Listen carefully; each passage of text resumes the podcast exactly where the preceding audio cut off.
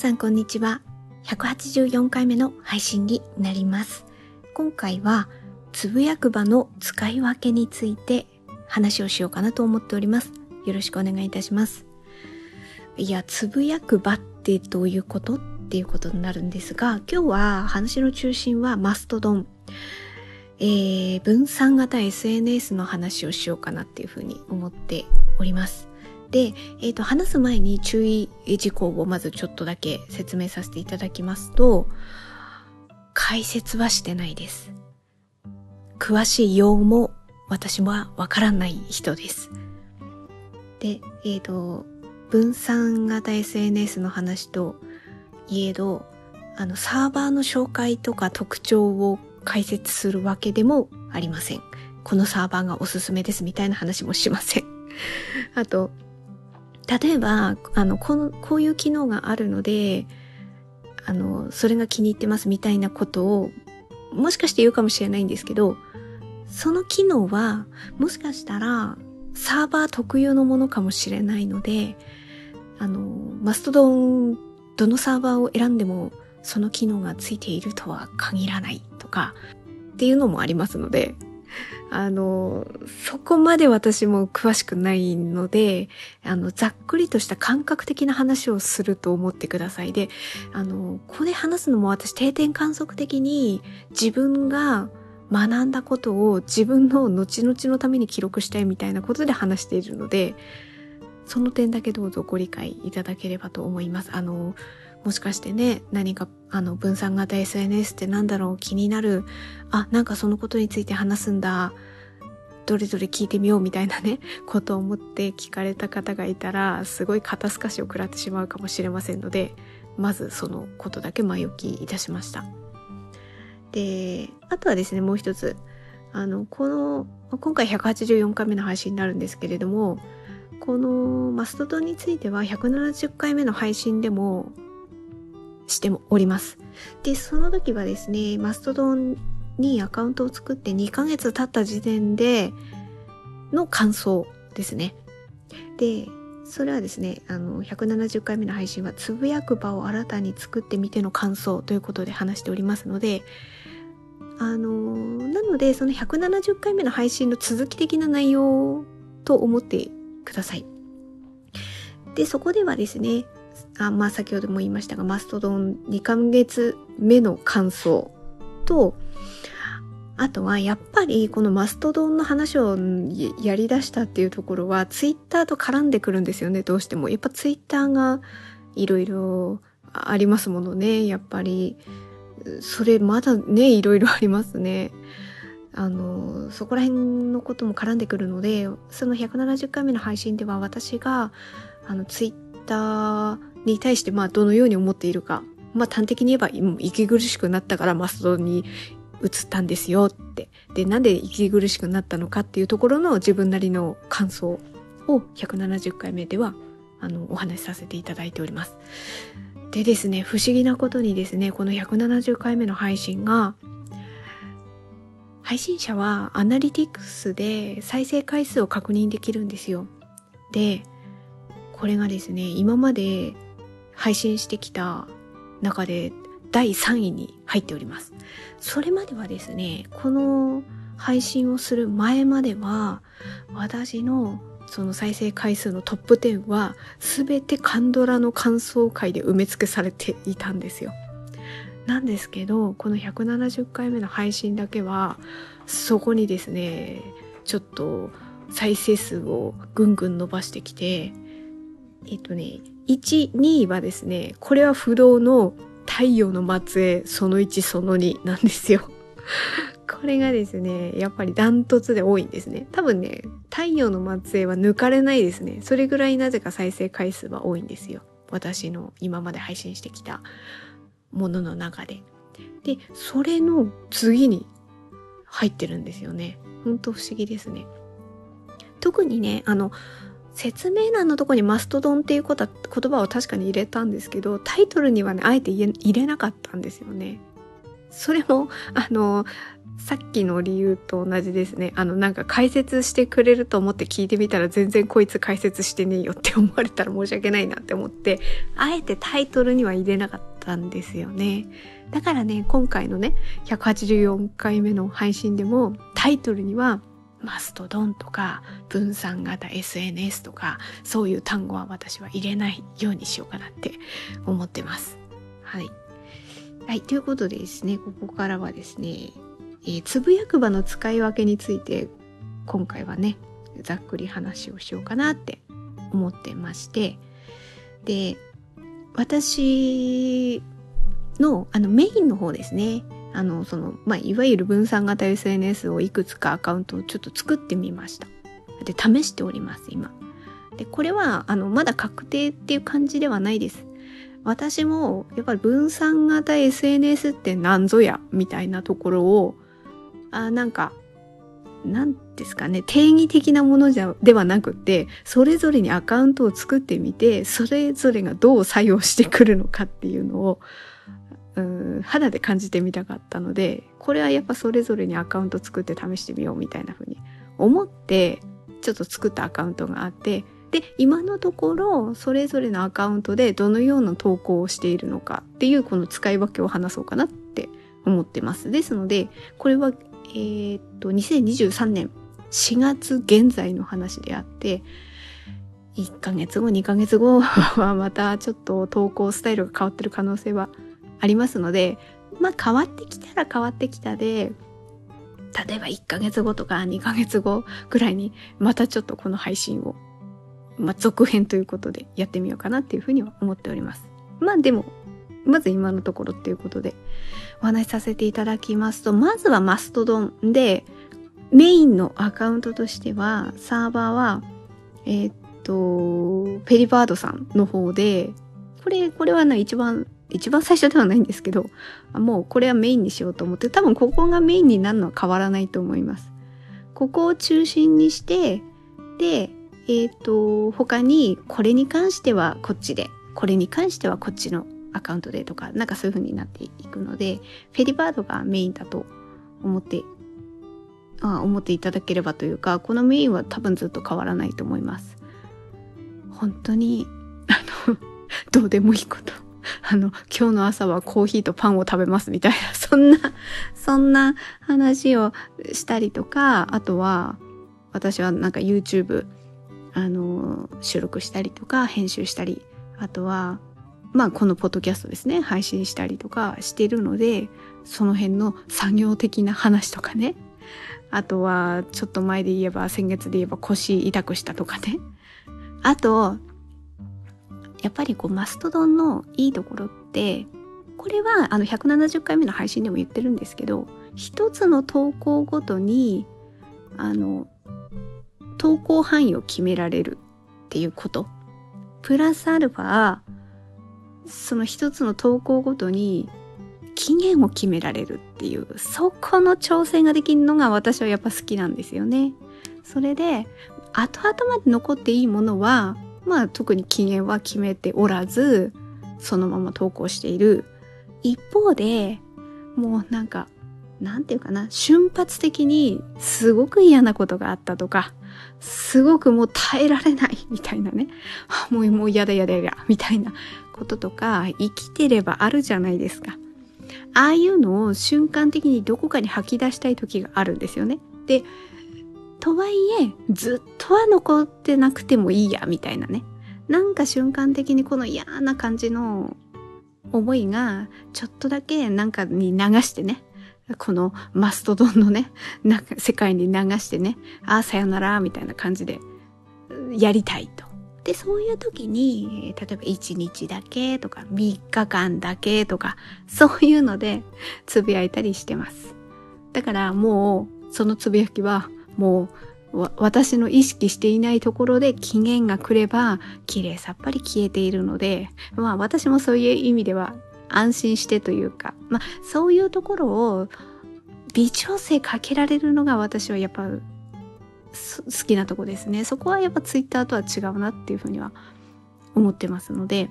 そこは気に入っています。で、フェリバードはそのメインで、あの、本当どうでもいいことを、ただつぶやきたいことをつぶやいてるっていう感じですね。それで、あとはですね、例えばですね、あ、一応ね、ミスキーニにも持ってるんですよね。ミスキークラウドさんのサーバーにアカウントがありまして、最初は、あ、まあこれ、まあミスキーもそれなりになんか話題になって、うん、なんか登録者っていうんですか？なんかね、アカウントを作る人がすごい増えてきたみたいなこととかの流れもあったりとかするので、まあでもその話題が来る前でもなんか、とにかくアカウントはなんとななんとなく作ってたんですよ。で、じゃあそれをね、どのように運営するかって考えた時に、壁打ち的に、最初はね、壁打ち的に使おうかなと思ってて、例えば差し子を刺した時に、それの、あのー、なんて言うんですかね、制作過程とか、インスタグラムの方とか、YouTube の方とかだと、ある程度つく、作り込んだっていうのも変ですけど、それなりに、それなりに見ていただけるような写真に、やっぱ気にかけてるわけですよ、私も。だけど、そうじゃなくて、もう、あの、照明の明るさとかも全然気にしなくて、そのまんまみたいな感じの、ああ、まあ、ここまで今日させたな、みたいな感じのを投稿しようかなとか、あとは、あの、韓国語の勉強してるって、これ、ポッドキャストでも配信したんですけど、まあ、そういう、あの、勉強の過程とか、そういうこととかも壁打ち的に投稿しようかなっていうふうに、ちょっと思った時期もあったんですけど、なんかね、結局はね、ここは使いこなせてないですね。ただただ、あの、アカウントを持っていて、で、あの、今はただサブアカっていう あの、ポジションにいる。ま、ま、万が一にでも、なんかフェリバードが、ちょっとなんか投稿不具合とかね、あったいや、ほとんどないですけど、ほとんど全然ないですけど、ま、万が一あった時に、一応サブアカとして取って取っておくというかね、あってもいいかなっていうか、今はそういう立ち位置です。だからほとんど、あの、あるだけでつぶやいてないっていう感じですね。で、あとは、えっ、ー、と、ピクセルフェドですね。あ、でもね、私、このね、発音の仕方がこれで合ってるかがわかんないです。ピクセルフェットなのか、ピクセルフェドなのか、ちょっとそこが、一応ピクセルフェドと、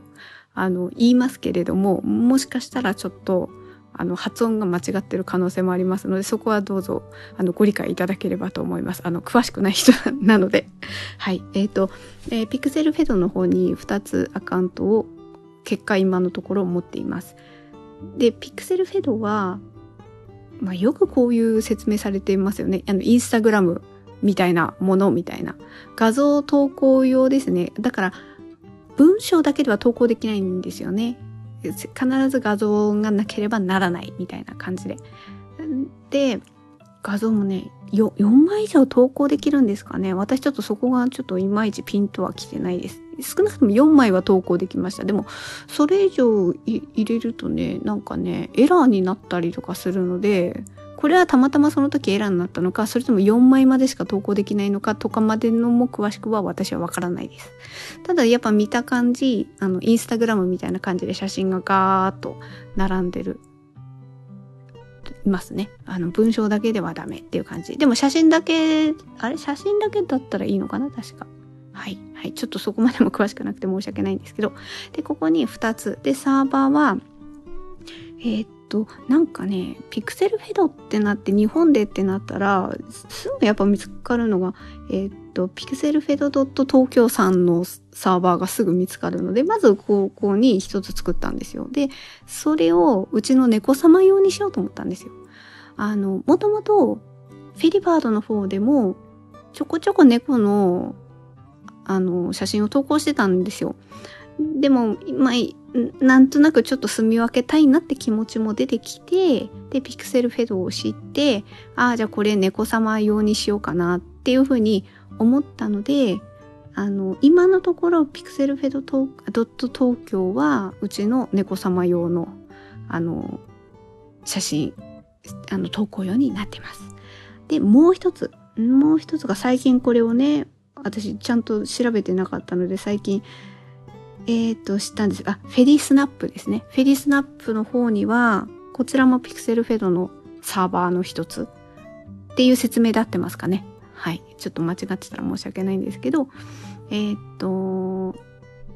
ェリ、フェリスナップ。ですね。こちらにもアカウント最近作って、こちらに、あの、刺し子の完成品を投稿する用のアカウントにしました。インスタグラムにもね、もともと、あの、持ってます。私は。刺し子完成品投稿用もありますけど、なんとなくこのマストドンと連携するにあたってピクセルフェドをつく、使、作ってみたくて、で、あの、そこにもう一つね、せっかく作ったので、あ、じゃあこっちは刺し子完成品投稿用にしようっていうふうに思ったので、それをちょっと最近やり始めたところです。はい。と、それくらいですかね。あの、分散型 SNS と言われるもので、私がアカウントを持っていて、なおかつ、あの、定期的に投稿、まあまあ、ちょっと、ミスキーはサブアカでほとんどサブアカという立ち位置でしかないんですけど、あの、まあ一応それも含めますと、フェリバードがメイン。で、ミッツキークラウドが、えー、サブアカ。で、ピクセルフェドが2つあって、1つがピクセルフェドドット東京。こちらにうちの猫様の写真。で、フェディスナップ。フェディスナップ .com でいいのかなはい。そちらの方には刺し子の完成品を投稿用にしております。この大きく4つですね。こちらを分散型 SNS として私は今のところ活用しております。で、やっぱね、これの、やっぱ分散型 SNS って、あ、こういうことかって、やっとね、これを4つを使ってきてやっと分かってきたのは、あ、なるほど、面白いなって思ったのは、いや、なんとなくマストドン、ん？マストドンとミスキーの関係は、なんか同じような感じだから分かってたんですよ。あサーバー同士でさ、えっ、と、サーバーが違っても、えっ、ー、と、あとミスキーとマストドンの関係性においても、フォローしたりとか、投稿をあの見ることはできる。そういうのはできるんだっていうのは分かってた。で、プラスアルファそこにピクセルフェドが入ってきて、それともね、フォローし合えるっていうとこが、うわ、これがすごいなっていうふうに思いました。だから、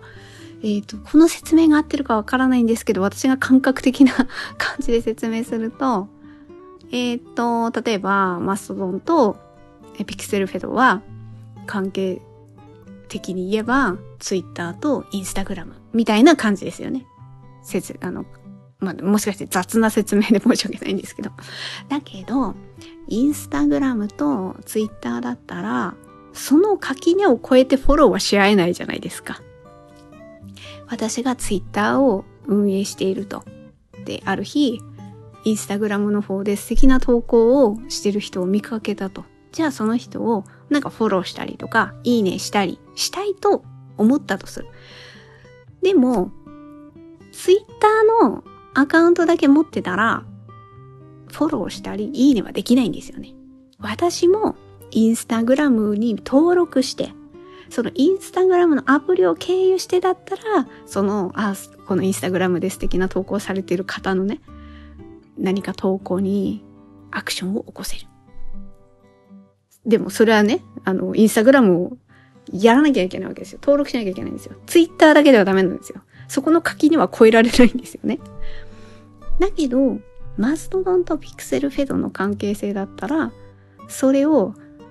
例えば私がマストドンにアカウントを持ってましたピクセルフェドの方に素敵な投稿をしてる人がいたとする。で、その人に対して何かフォローしたりアクションしたいと思ったとする。そこでね、でも私はピクセルフェドに別にアカウントを作んなくてもいいんですよ。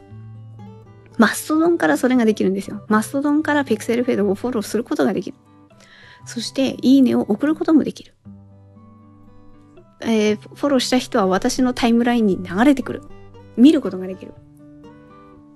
ツイッターだったらツイッターのアプリからでしか見れない。まあ、もしくは、リンクがね、貼ってたりとかすればそのリンクをタップして、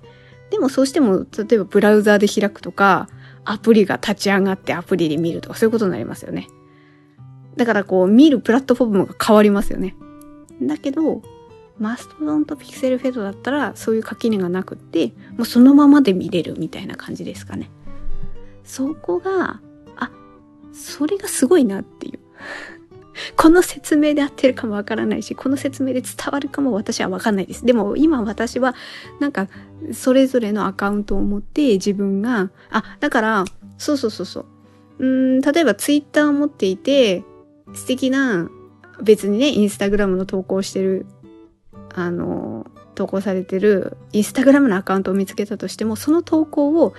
ツイッターでリツイートすることはできないじゃないですか。リンクは貼ることはできます。リンクは貼ることができるけど、リツイートはできない。ってこと？だけど、それがマストドンとピクセルフェドの関係性だったらブーストはできるんですよね。そう。だから、あの、私は、えっ、ー、と、メインがフェディバードなので、例えば、えっ、ー、と、ピクセルフェドドット東京に、うちの猫様の、あの、写真をね、投稿したりとかしても、このフェディバードの方でブーストができるんですよ。だその、そのまま見れちゃうんですよね。そう、それはね、ツイッターとインスタグラムの関係じゃできないもんね、みたいな。なんか、あの、結局、あ、ツイッターとかだと、で、あの、こう、ツイッターをさらに見るんだったら、あの、ログ、あ登録してくださいみたいな風なアナウンスが出てくるじゃないですか。ああいうのは分散型 SNS においては、まあそれは関係ないですよね。その垣根は、ぴょーんと容易に超えることができるから、ああ、そういうことか、みたいな。なんかね、これはね、なんかね、文章で読んでもね、私ね、わかんない。私はわかんない。それこそね、やっぱね、解説されてる人とかいる、いるかな？いる、いるかな？うん。そういうの、なんかね、うん、言葉で話して説明してほしいなとか、それだったらそっちの方がわかるかもしれない。なんか文章読んでもなんだか、なんだかわかんない。いや、もうこれは私の理解力の問題かもしれないです。あと、あ、まあ、元々の知識量とか、まあ、ね、どういうものに触れてきたかっていうところにもよりますけれども、でもあの、それぞれにね、アカウントを作ってみて、実際投稿してみて、で、それぞれをフォローし合って、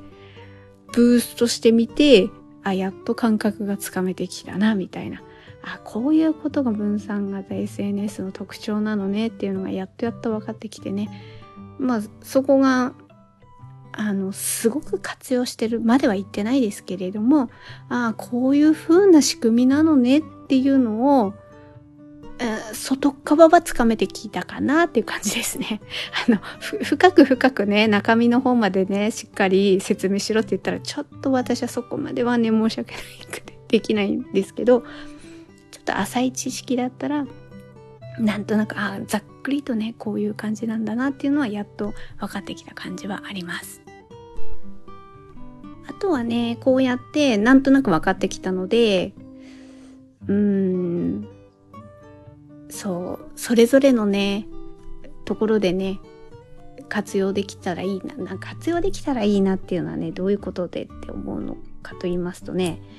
やっぱりそれぞれのプラットフォームにおいてどういう感じで表現するかっていうことはちょっと考えますよね。あの、例えばですね、やっぱりうん、私の中ではですけど、私の中で発信しているもので言えば、例えば YouTube だったり、Instagram。こっちはね、うん、どういう表現かな。A 面。A 面。で、マストドンとかピクセルフェドの方は B 面って感じですね。どういうことって感じかもしれないんですけど。ちょっとそこではね、あのね、見てくださる層が違うっていうのと、あとフォロー、フォロワー、あの、やっぱ数が全然違うので、一番やっぱ YouTube は気を使うかな。うん。それはね、やっぱり、あの、見てくださる層がかなり年齢層高いんですよね。やっぱり投稿しているものが差し子のことなので、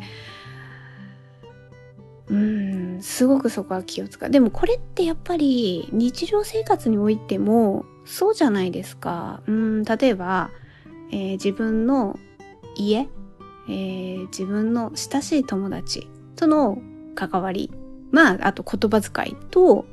一方で、たまに会う親戚同士の関わりとかね。まあ、あとは、私はちょっと今は、ちょっと家事専業的な感じで動いてますけど、在宅勤務的な感じで動いてますけど、あ職場とのね人との関係性とかそういうところではやっぱり自分の見られ方見せ方とか言葉遣いだったりとか立ち位置みたいなところって微妙に違うじゃないですか誰だって違うじゃないですか。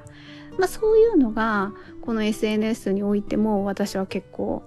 パキッとしてるかなみたいな感じですね。だから YouTube とかの言葉遣いはポッドキャストよりも全然でもうーんなんでしょうね YouTube の方はね、最初の出だしとかの挨拶はやっぱしっかりちゃんとしようかなっていう感じはありますね。だけど、こうだんだんさしていく間において、ちょっと笑ったり砕けたりっていうところはするかなっていう、ずっと硬いままっていうのもね、私ちょっと長いので、あと、どれも長いんですけど、ポッドキャストも長いんですけど、配信時間がちょっと長かったりもするので、その辺は、あの砕けた多少笑ったり砕けたりとかっていうのは徐々に出てきますけれどもでもまあ出だしとかあとやっぱ言葉遣いの丁寧さっていうところは YouTube は一番気を使ったりしてます。あのそれはですねやっぱり自分の親世代なざっくり言えば親世代65歳以上の視聴者の方がやっぱ比率が多いことを考えるとうん、身近なやっぱりその65歳以上って考えた時に私の親だったり私の連れ合いの親だったりするわけですよ。その年代が私の YouTube を聞くっていうことをそその年代の人が聞くということを想像した時にどういう感じの語りだったら聞きやすいかなとかっていうのは意識した上で配信してるっていうのがありますのでやっぱり言葉遣いだったりあとね、聞き取りやすさ。だからすごく音声の音量、音質よりも音量の方はちょっとだいぶ気にかけたりはしてます。まあ、それで、一方で、んマストドンの投稿だったり、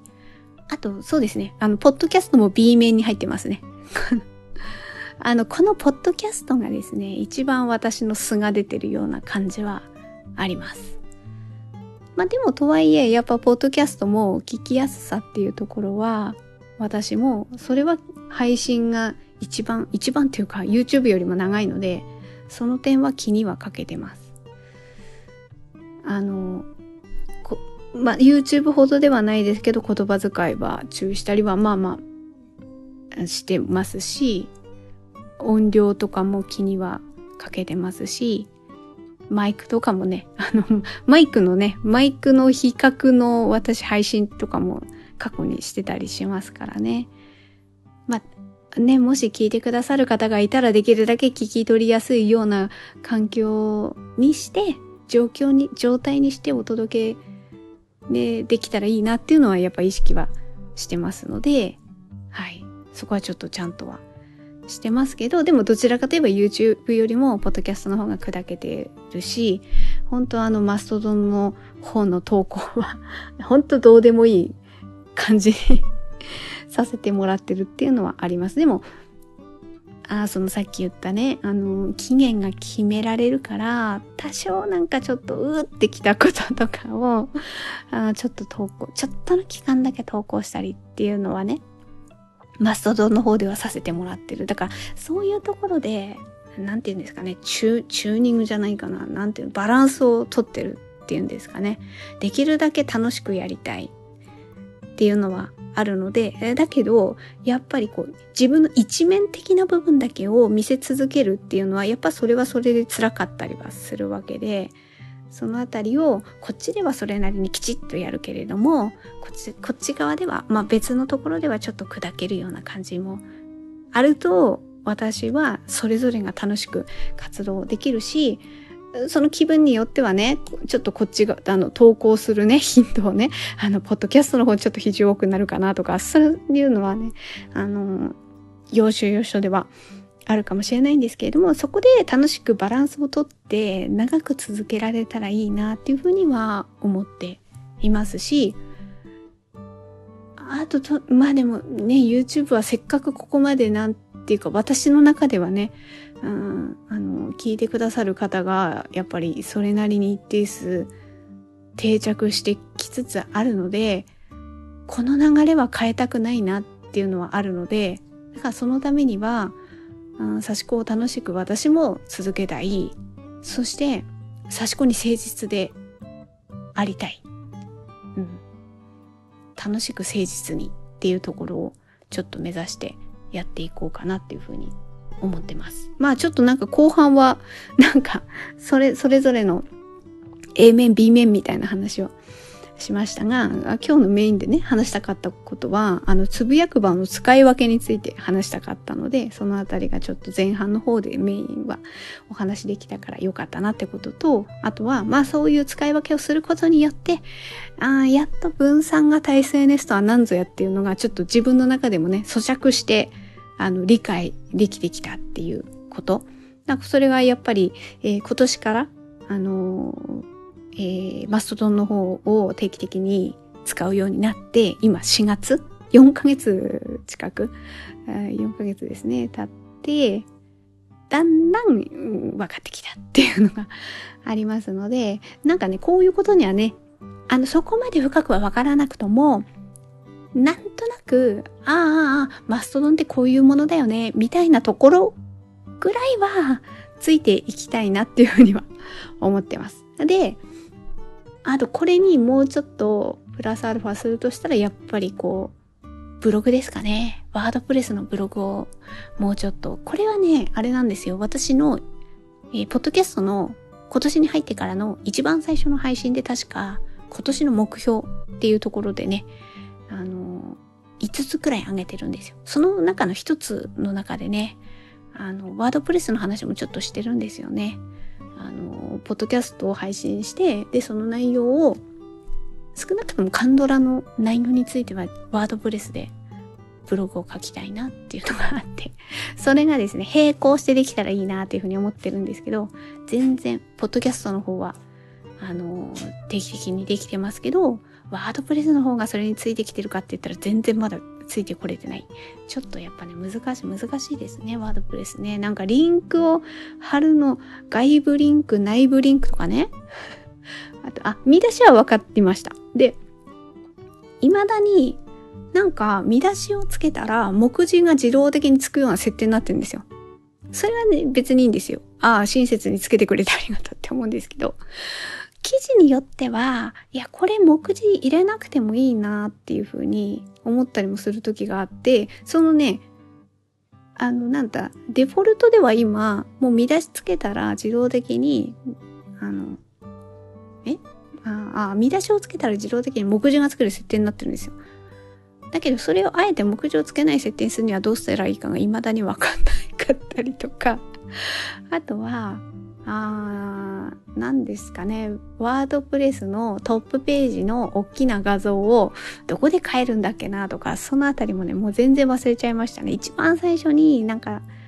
なんとなくね、形を作って、その時は調べて、一生懸命調べてやったんですけども、あれ以来もうスポーンと抜けちゃってね、そのあたりのワードプレスがまだ全然、全然 分かってないので、できれば理想は、まあ、ポッドキャストの、まあ、先ほども言いましたけど、ポッドキャストのカントラの配信をしたら、ワードプレスのブログもね、リンクして、あのちょっとね、簡単な文章で書けたらいいなとか、あと、差し子の YouTube 投稿したら並行して、ワードプレスで、の、その、そっちのね、ブログもね、上げられたらいいなとか、そういうのをね、臨機応変にね、なんか連携し合いながら、投稿できたらいいなっていうのが、まあ今後の理想ですね。ちょっとね、分散型 SNS からちょっと最後の方は内容を外れたことを話してしまいましたが、はい、今のところそのように思っております。はい。ということで今回は、まあ大まかにはつぶやく場の使い分けについてお話しさせていただきました。本日のポッドキャストは以上となります。最後まで聞いていただいてありがとうございました。程よい一日をお過ごしください。スノーでした。